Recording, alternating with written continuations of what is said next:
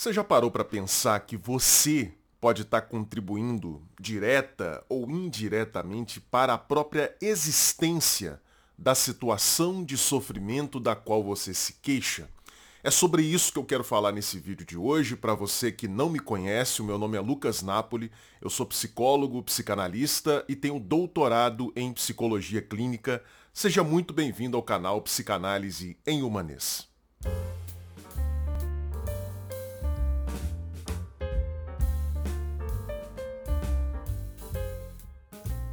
Bom, pessoal, todos nós sabemos que a vitimização, a vitimização é um traço muito comum nas pessoas que procuram ajuda psicoterapêutica. Muitas pessoas procuram psicólogos, terapeutas, psicanalistas e quando chegam lá na primeira sessão, o que elas apresentam na sua fala é mais ou menos o seguinte: olha, eu estou sofrendo. Eu estou sofrendo porque as pessoas me tratam de determinada maneira, porque eu estou num emprego que me proporciona uma série de situações absolutamente desconfortáveis, porque os meus pais agiram comigo de determinadas formas. Então, geralmente, com muita frequência, as pessoas chegam até o contexto psicoterapêutico nessa posição de vítimas do mundo, vítimas da realidade. E uma das nossas primeiras manobras técnicas na psicanálise, aquilo que a gente costuma chamar de retificação subjetiva, foi um termo proposto pelo psicanalista francês Jacques Lacan para caracterizar isso, retificação subjetiva, uma das primeiras coisas que a gente faz numa terapia psicanalítica é ajudar o sujeito a mudar de posição. Ao invés de se pensar como vítima do destino, vítima da vida, vítima da realidade, ele começar a se pensar como alguém que, sem perceber, acaba contribuindo para que aquela situação de sofrimento da qual ela se queixa exista na sua vida, permaneça na sua vida. Veja, não se trata de culpabilizar o sujeito, de dizer assim, olha, se você está vivendo isso, isso é culpa sua, é você que causa essa situação. Não. O nosso objetivo é ajudar o sujeito a perceber assim, será que você não está fazendo determinadas coisas que contribuem para que essa situação permaneça, que contribuem para que as pessoas tratem você dessa forma, que contribuem para que você se veja obrigada a permanecer nessa situação, nesse emprego, nessa relação?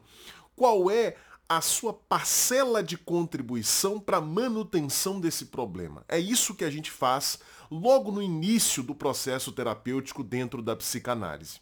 Em outras palavras, o que a gente tenta ajudar o paciente a fazer é a perceber que ele talvez esteja funcionando, esteja agindo como um profeta do seu próprio sofrimento. Por que, que eu estou utilizando esse termo profeta?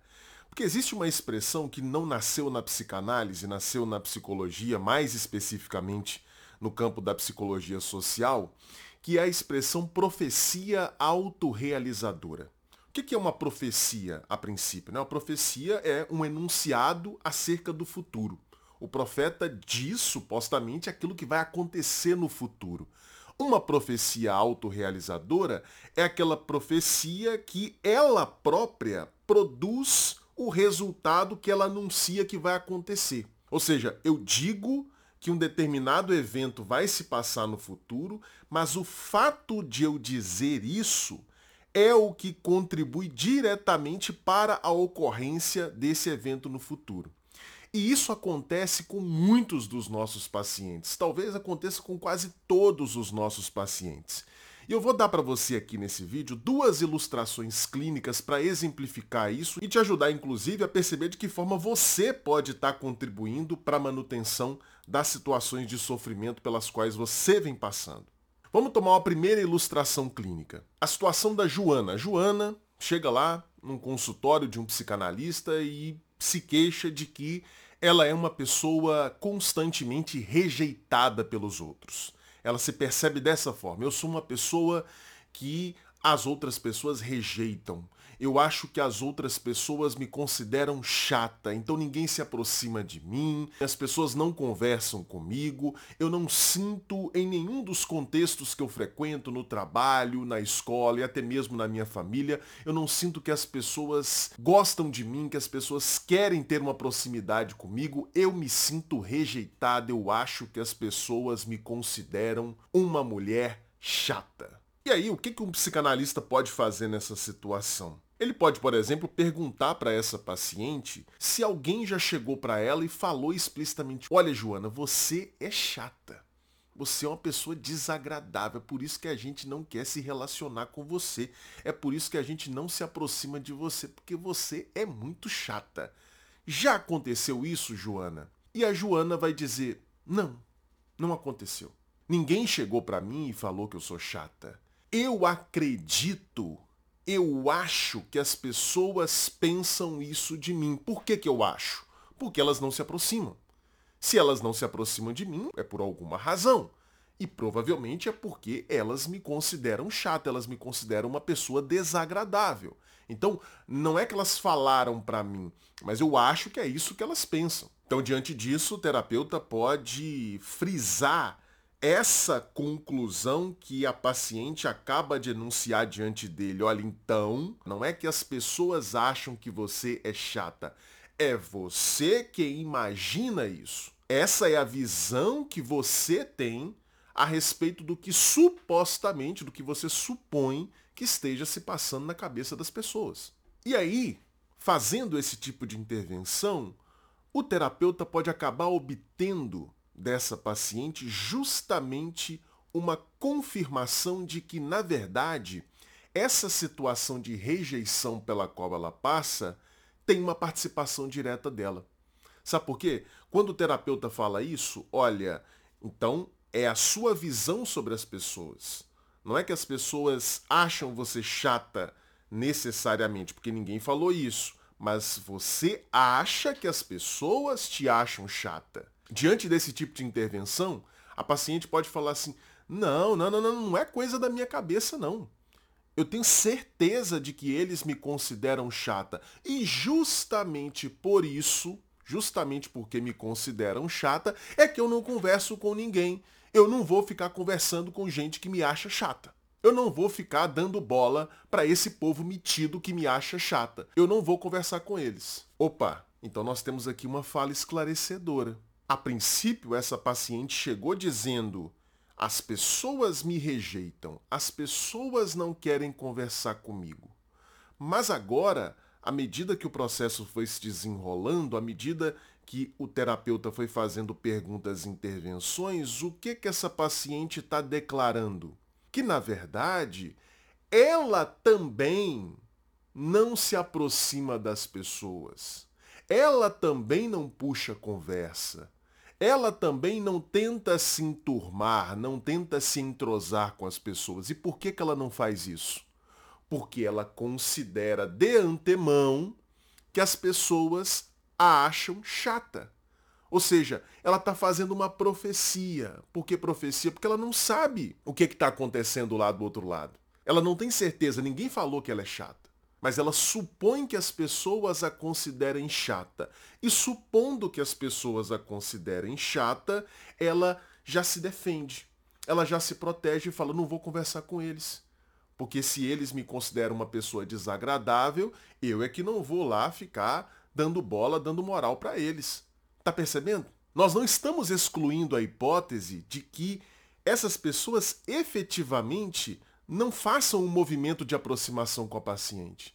Mas ela contribui para que esse processo permaneça, porque na tentativa de se proteger, de se defender, ela própria não vai em direção às pessoas. Ela não faz uma tentativa. Ela não puxa conversa, ela não tenta se entrosar, ela não tenta se enturmar. Então ela não pode dizer, eu tentei, eu fiz um primeiro movimento, eu fui lá, tentei conversar com as pessoas, tentei interagir, me interessei pela vida delas, mas mesmo assim elas me rejeitaram. Se esse fosse o caso, aí de fato a gente estaria falando de alguém que é efetivamente, infelizmente, vítima da rejeição alheia. Mas não é o caso. Perceba, ela não faz o movimento de aproximação também. E por que, que ela não faz o movimento?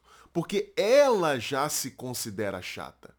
Ela faz esse julgamento sobre ela mesma, projeta esse julgamento nos outros, então imagina que os outros vão considerá-la chata e aí ela acaba não se envolvendo com eles. Ela acaba se mantendo numa posição afastada. E isso efetivamente, evidentemente, induz as outras pessoas a não se aproximarem também. Há coisas, gente, que a gente não precisa falar, que são processos não verbais que acontecem nas relações humanas. Se você se porta como alguém extremamente fechado, defensivo, que fica só quieto na sua, as pessoas evidentemente não vão se aproximar. Mesmo que elas não consigam pensar isso conscientemente, elas vão sentir que você não quer aproximação. Então elas vão acabar se distanciando e você vai sentir isso como se fosse uma rejeição, quando na verdade é você que está contribuindo para que essa situação permaneça assim. Agora vamos para uma segunda ilustração clínica de um rapaz, o Cláudio. O Cláudio tem 30 anos, ele chega na terapia se queixando de que ele tem problemas para se relacionar com as mulheres, que ele tem dificuldade com o sexo oposto. E aí, quando o analista chega para esse cara e fala: Mas como é que é essa dificuldade que você tem? Me explica um pouco melhor isso. Aí o Cláudio vai lá e diz para ele assim: O meu problema é o seguinte, as mulheres não me dão bola. As mulheres não querem nada comigo, as mulheres não se interessam por mim. Esse é meu problema. Eu vim aqui para que você me diga, para que a gente entenda aqui, você me ajude a entender o que, que tem de errado comigo. Por que, que as mulheres não me dão bola? Eu não sou um cara feio, eu não sou um cara que tem aí defeitos físicos insuportáveis, eu sou um cara até bonitinho. E por que, que as mulheres não dão bola para mim? Qual é o meu problema? É essa demanda que esse sujeito apresenta para o analista. E aí o que, que o analista pode fazer nessa situação? Percebendo que esse sujeito está se colocando nessa posição de vítima, são as mulheres que não querem nada comigo, não sou eu que faço nada para que elas se afastem de mim. Não, são elas que não querem ficar comigo. Percebendo isso, o que, que o terapeuta pode fazer? Ele pode repetir a pergunta inicial que ele fez. A pergunta inicial era, mas então me fala como é que é essa sua dificuldade de relacionamento com as mulheres. Ele pode repetir essa pergunta enfatizando a palavra sua. Mas eu preciso que você me diga qual é a sua, a sua dificuldade no relacionamento com as mulheres. Ou seja, eu não estou perguntando qual é a dificuldade das mulheres em se relacionarem com você. Eu quero saber a sua dificuldade de se relacionar com elas. E aí o Cláudio pode responder: É como eu te falei, eu acho que tem alguma coisa de errado comigo. Nesse momento, uma analista perspicaz vai reparar o seguinte: esse cara exerce sobre si um processo de julgamento moral. Tem alguma coisa de errado comigo. Ele olha para si como uma espécie assim de pecador que tem uma espécie de pecado original, alguma mácula em si, e que por conta dessa mácula as mulheres não se interessam por ele. Esse sujeito se julga moralmente. Ora, será que não é justamente por esse julgamento moral que ele faz de si e que talvez ele projete nas mulheres que ocorre essa dificuldade no relacionamento com elas? Porque veja, se eu olho para mim mesmo e me percebo como alguém que tem alguma coisa errada, eu vou me colocar diante da vida e, sobretudo, nas ocasiões em que eu vou ter algum tipo de interação com as mulheres, eu vou me colocar de uma forma insegura. Afinal de contas, quem acha que tem alguma coisa de errado consigo não vai conseguir se posicionar, sobretudo na relação com o sexo oposto de maneira segura, autoconfiante. E essa postura de insegurança, de achar tem alguma coisa de errado comigo, essa postura de julgamento moral sobre si, ela própria já leva o outro a não se interessar. Ou seja, é como se você estivesse mandando um sinal para outra pessoa dizendo assim: olha, eu não sou uma pessoa legal. Tem uma coisa de errado comigo. Então, se você manda esse sinal não verbal, algo que passa assim no nível completamente inconsciente, se você manda esses sinais para o outro, o outro não vai se interessar mesmo. Então, tá percebendo?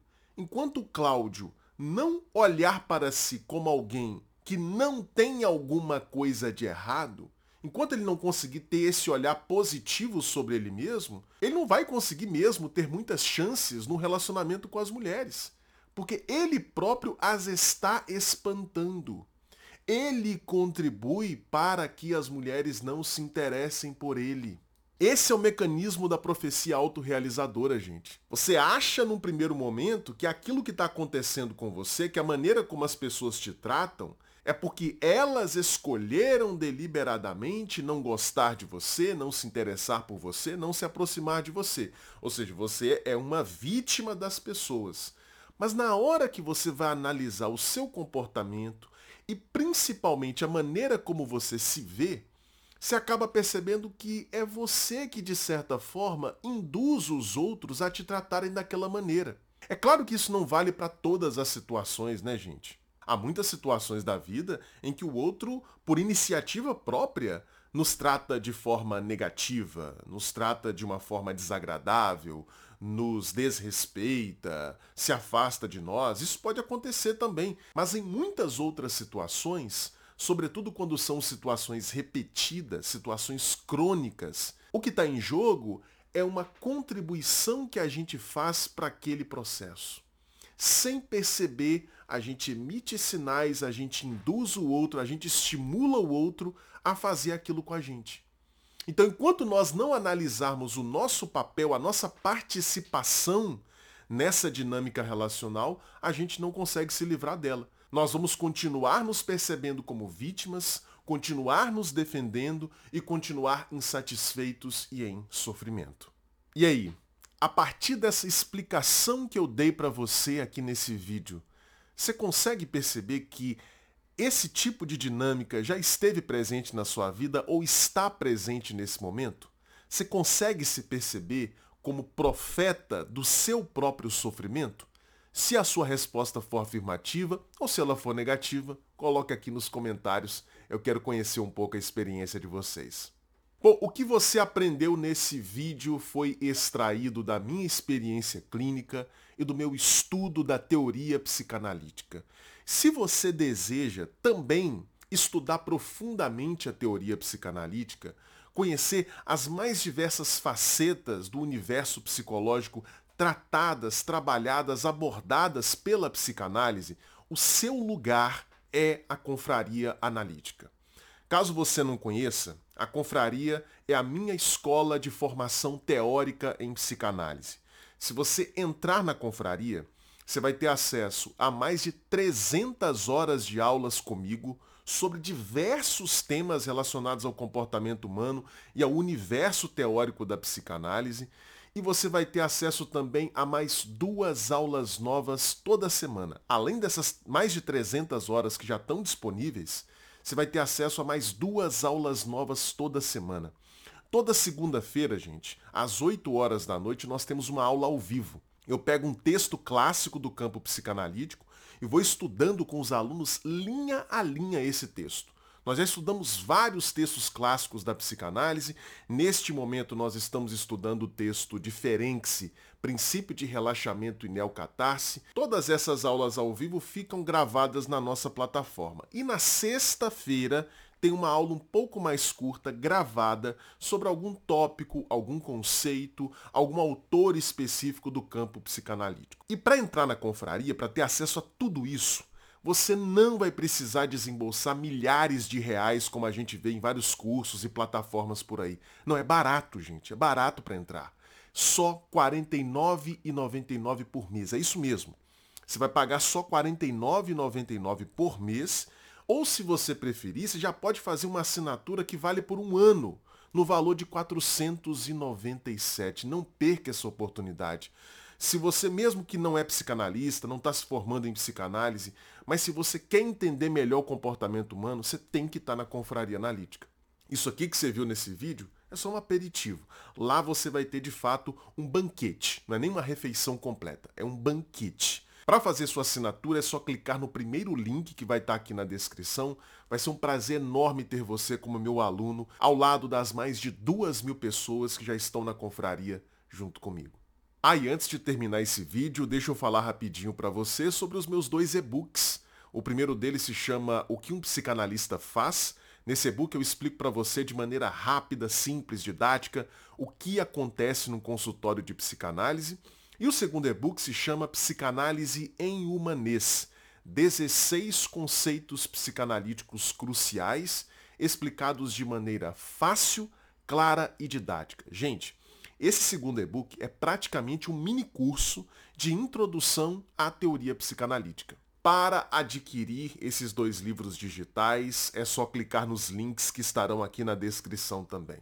Bom, e se você gostou desse vídeo, não deixe de dar o seu like, não deixe de se inscrever aqui nesse canal para você não perder os próximos vídeos. Faça um comentário, sugira temas para os próximos vídeos e, por favor, por favor, compartilhe esse vídeo. Mande esse vídeo aí para todos os seus grupos de WhatsApp. Eu tenho certeza absoluta que tem muitas pessoas que passam pela situação que a gente trabalhou aqui nessa aula e eu tenho certeza que elas vão te agradecer muito se esse vídeo chegar até elas através de você. Beleza? Nós nos encontramos então no próximo vídeo. Um grande abraço para você. Tchau, tchau.